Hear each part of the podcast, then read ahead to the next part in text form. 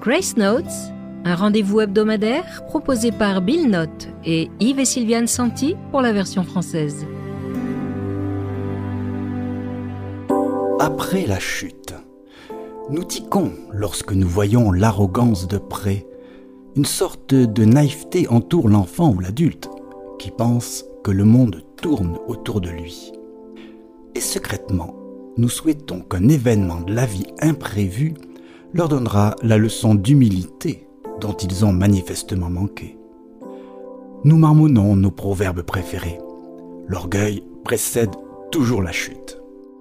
C'est pourquoi l'Évangile nous apprend à nous regarder avec honnêteté.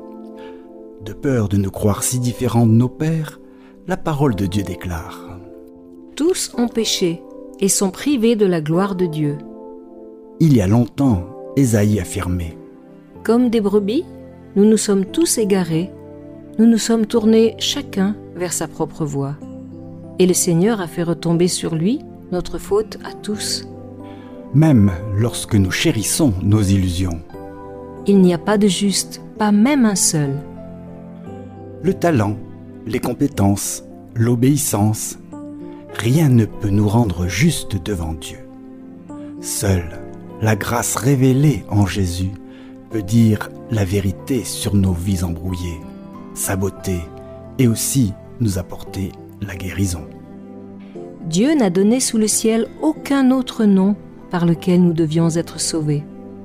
La grâce nous rend humbles afin que nous puissions nous glorifier de la bonté de Dieu. Maintenant, restez dans la grâce.